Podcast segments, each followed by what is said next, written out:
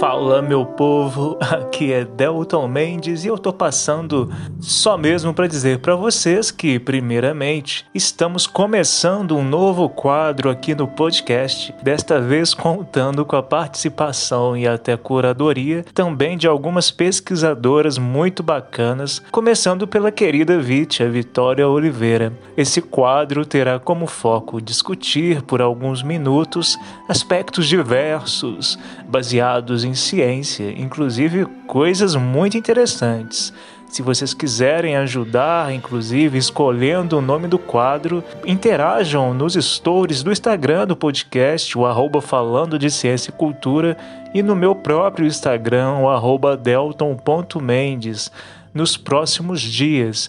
Também queria lembrar, gente, que ainda faltam dois programas especiais da série especial Mulheres na Ciência que vão ser lançados nos próximos dias também. Então fiquem ligados que tem muita novidade vindo por aí. E eu aproveito também para pedir para vocês que, se vocês gostam, apoiam as iniciativas desse podcast, não deixem de favoritar no Spotify, no Deezer, no Apple Podcasts, no Google Podcasts. Isso ajuda muito o canal a ter relevância e, quem sabe, ajude a gente aí também, né? Com qualquer contribuição de money. A partir de um realzinho você já pode ajudar pelo Pix 32984519914. É isso, gente. Não vou me demorar muito aqui. Fiquem então com a querida e ilustríssima Vite Oliveira. Aloha e muita luz para todos nós.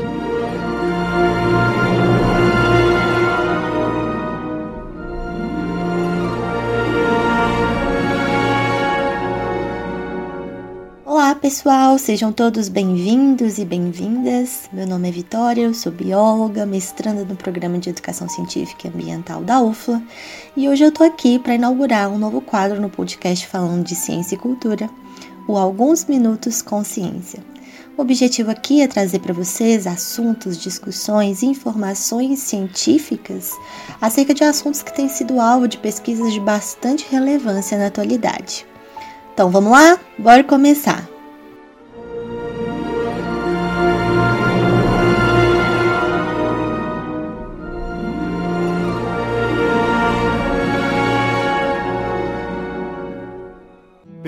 Pelos alto-falantes do universo, vou louvar-vos aqui na minha loa.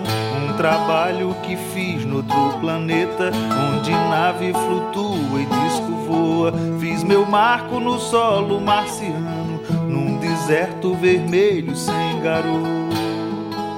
Hoje, pessoal, nós vamos discutir então os elementos envolvidos no surgimento da vida terrestre, um tema que é bastante instigante e que, por sua característica imemorial, ainda está envolto por muitas dúvidas e, justamente por isso, é alvo de muitas pesquisas científicas também em todo o mundo.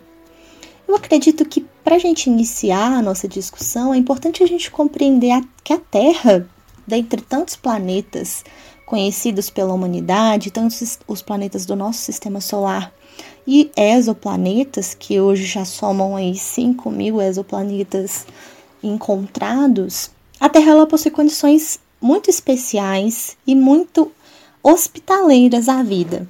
Essas condições ainda não foram encontradas em sua totalidade, né, em todos esses outros corpos celestes já encontrados.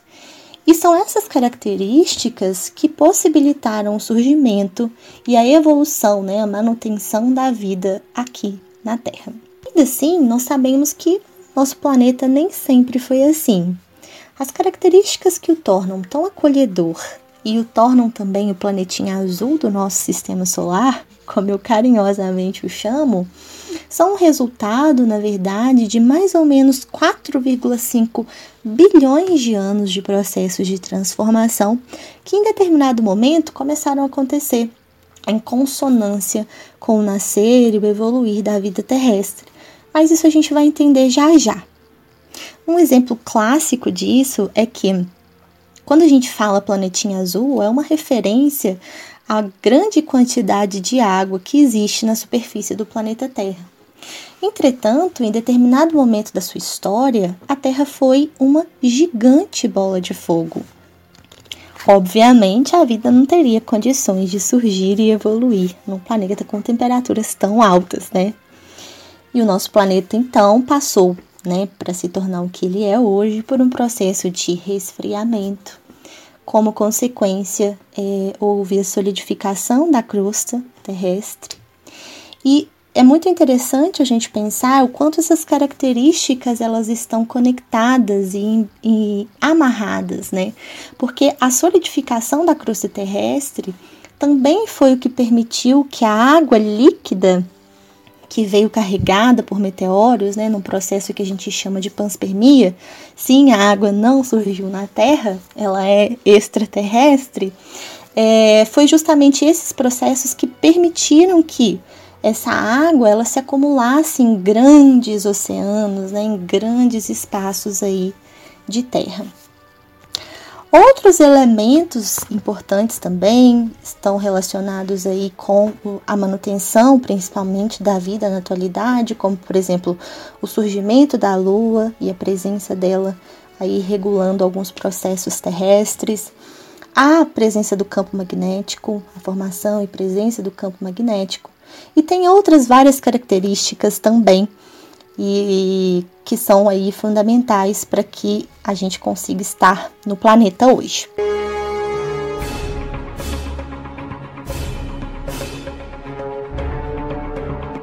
Aqui nós trouxemos para vocês alguns elementos e fatores, sobretudo ambientais, que possibilitaram e que estão relacionados à existência de vida terrestre.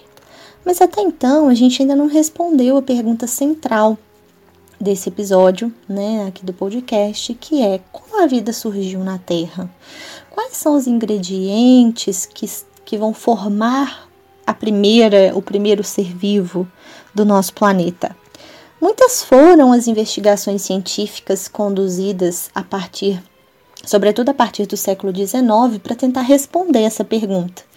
E Muitas hipóteses curiosas foram é, lançadas, como por exemplo que a vida tivesse surgido, ou melhor, as primeiras moléculas orgânicas tivessem chegado ao planeta Terra por panspermia também, assim como a água. Entretanto, a hipótese mais aceita na atualidade para explicar a origem da vida é que tudo tenha começado por processos de interação de elementos químicos. E essa hipótese a gente chama de evolução química. E aí você deve estar se perguntando, né? Que elementos químicos que são, né, vão constituir os seres vivos em sua, é, em maior parte?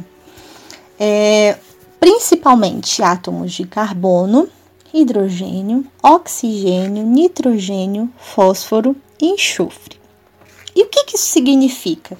Isso significa que são esses átomos, né, em maioria, e tem sim outros, outros envolvidos, mas em grande parte, né, num nível mais estruturante, são esses átomos que vão se combinar e formar as moléculas, né, ou melhor, as macromoléculas que vão constituir os seres vivos em maior parte. E vocês com toda certeza já ouviram falar dessas macromoléculas. São os carboidratos, as proteínas, os lipídios, o DNA e o RNA. Por exemplo, para a gente formar uma molécula de carboidrato, são necessários, e sim, é o carboidrato que a gente encontra lá no pão de sal, né? E que a ingestão está relacionada aí com a, a energia necessária para a manutenção das nossas atividades é, vitais. Para formar essa molécula, são necessários então átomos de carbono, hidrogênio e oxigênio. A combinação desses átomos vai formar uma macromolécula aí de carboidrato. No caso do DNA, por exemplo, além dos três mencionados, a gente também tem a participação do fósforo. É, e assim por diante, né? Cada um desses grupos de macromoléculas vão ter similaridades umas com as outras, mas também muitas particularidades. Além desses elementos químicos, né, que foram forjados pelas estrelas bilhões e bilhões de anos é, antes e que chegaram né, aqui na Terra, constituíram a Terra por conta é, dos processos de supernova e assim por diante.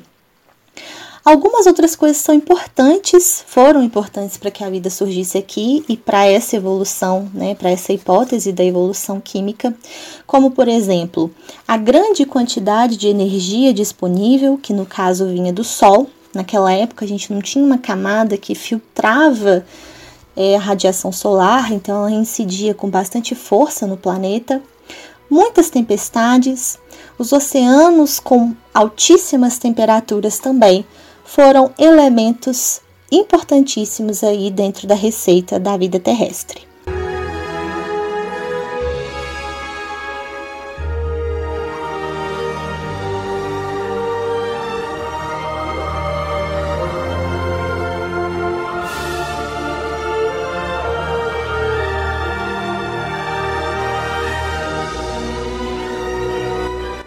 Importante a gente entender também, pessoal, a correlação entre esses fatores. Por exemplo, altíssimas taxas de incidência solar na superfície da Terra. Isso significa que a gente tinha um planeta com temperaturas muito mais elevadas do que as atuais. E é justamente por isso que os oceanos também possuíam é, altas temperaturas. E aí, se a gente voltar lá na escola, né, quando a gente aprende o ciclo da água, a água em determinada temperatura, ela evapora. E é justamente essa evaporação né, das águas, tanto dos lagos, dos rios e também dos oceanos, né, que vão formar as chuvas. Então, naquele momento, a gente tinha né, grandes porções de água em, altíssimas, em altíssima temperatura e com altíssimas taxas de evaporação, o que resultava em chuvas muito intensas e com muitas descargas elétricas. Mas além disso, né, dá para a gente concluir a partir disso tudo que o vapor de água, né, a água na sua forma de vapor, era também um componente importante da atmosfera na, da Terra naquele momento. Isso porque é, a Terra também apresentava é, uma, uma, altas taxas de atividade vulcânica. E essas taxas acabavam fazendo com que né, gases e partículas fossem retidos na atmosfera do nosso planeta. Uma atmosfera que, além de vapor de água, né, de água em forma de vapor, também era constituída naquele momento por gás metano, por gás hidrogênio e também alguns compostos nitrogenados. Acredita-se então que, e essa é uma hipótese que foi criada por dois cientistas, o Oparin e o Haldane, né, no início do século XX, e que foi testado tempos depois por outros dois cientistas, é, eles propuseram então que a composição química da atmosfera naquele momento sobre a incidência das descargas elétricas e da energia da radiação solar foram os responsáveis por uma nova combinação dos átomos dos gases, né? Formando então as primeiras biomoléculas ou moléculas orgânicas simples. O que eu trouxe para vocês, pessoal, parece uma resposta pronta e muito simples para algo tão complexo, né, como a vida e o surgimento da vida. Mas é interessante nesse sentido a gente pensar, né, no, nos, nos eventos envolvidos na produção do conhecimento científico. A gente tem aqui, né, uma teoria, né, uma, um modelo construído por dois cientistas no início do século XX, mas que foi testado posteriormente por outros dois cientistas que reproduziram todas as condições que eu mencionei em laboratório.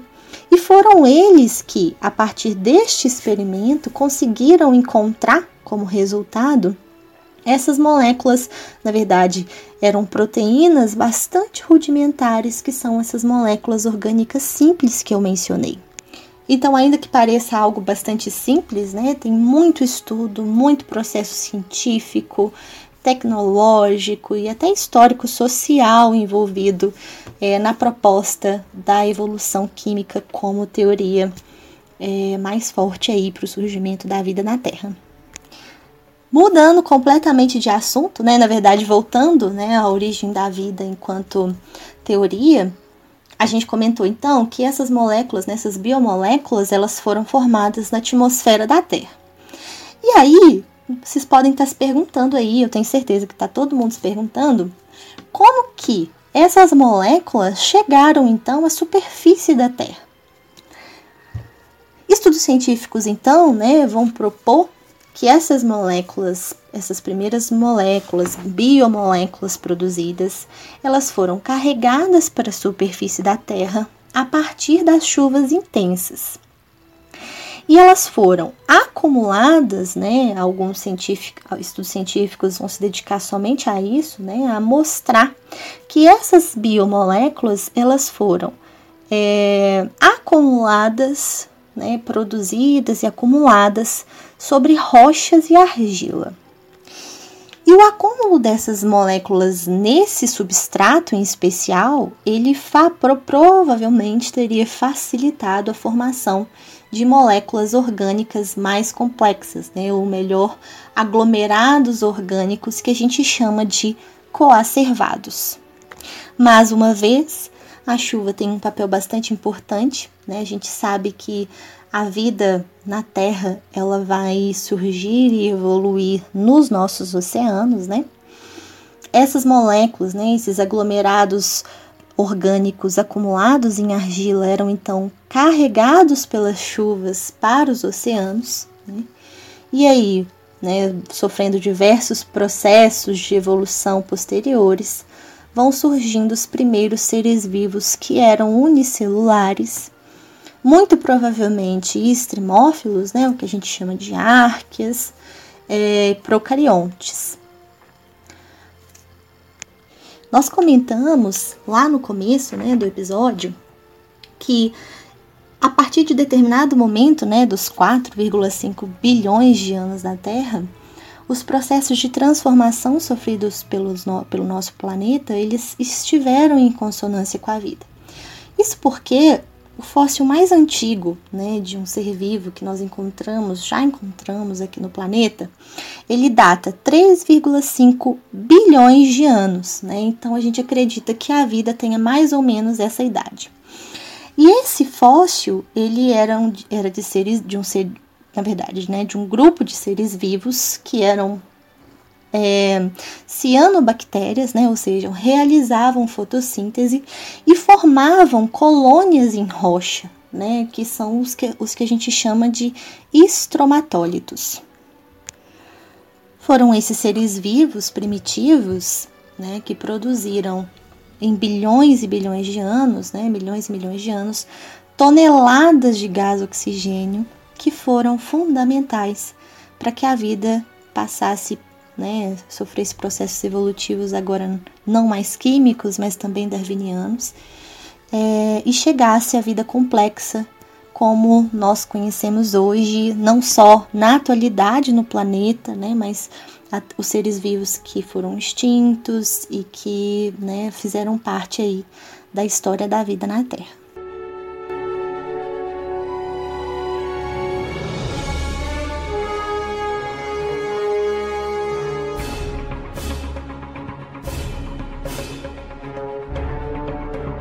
Interessante, né, pessoal, pensar como que um planeta que já foi tão diferente do que a gente conhece hoje tenha se tornado o lar de algo, de algo em torno de 8,7 milhões de espécies. Essas que são conhecidas, né? A gente sabe que existem muitas outras que ainda não foram identificadas e catalogadas. Nesse número também não estão incluídos é, micro-organismos classificados como bactérias e árqueas, ou seja, né, é uma diversidade ainda maior do que a gente imagina. Isso tudo faz com que a gente olhe para a Terra e para a vida com muito mais respeito e admiração. Também abre espaço para que a gente pense na história da vida, né, como um conjunto de processos e fatores ambientais, físico-químicos que se alinharam e criaram, né, forneceram as condições necessárias para toda a dinâmica do nascer da vida na Terra e também do permanecer da vida na Terra. Fica aquela sensação de que a vida ela passa por um caminho do caos à ordem. E muitos cientistas né, que se dedicam a estudar a vida em parâmetros universais tentam compreender justamente essa dinâmica. Será que esse conjunto de eventos né, que possibilitaram o nascer da vida aqui foram casualidades ou são padrões comuns no cosmos? Será que outros planetas, conhecidos ou não por nós, possuem vida como a da Terra, né, tão diversa, complexa e conectada em uma rede de interligações tão profundas? É, outros planetas também podem passar por, por, por, por, processos de transformações em milhões e milhões de anos e se tornar o berço né, de outras formas de vida diferentes ou similares às da Terra? Bom, isso já é conversa para um próximo episódio, né? Por hoje eu vou encerrando por aqui. Espero que vocês tenham gostado e que tenha contribuído de alguma forma com a maneira com que vocês olham para o mundo. É, aproveito também para deixar um abraço especial para o Delton, né, por ter criado esse espaço de troca aqui tão importante. E um beijo também no coração de cada um de vocês. É isso, pessoal. Um abraço. Até a próxima.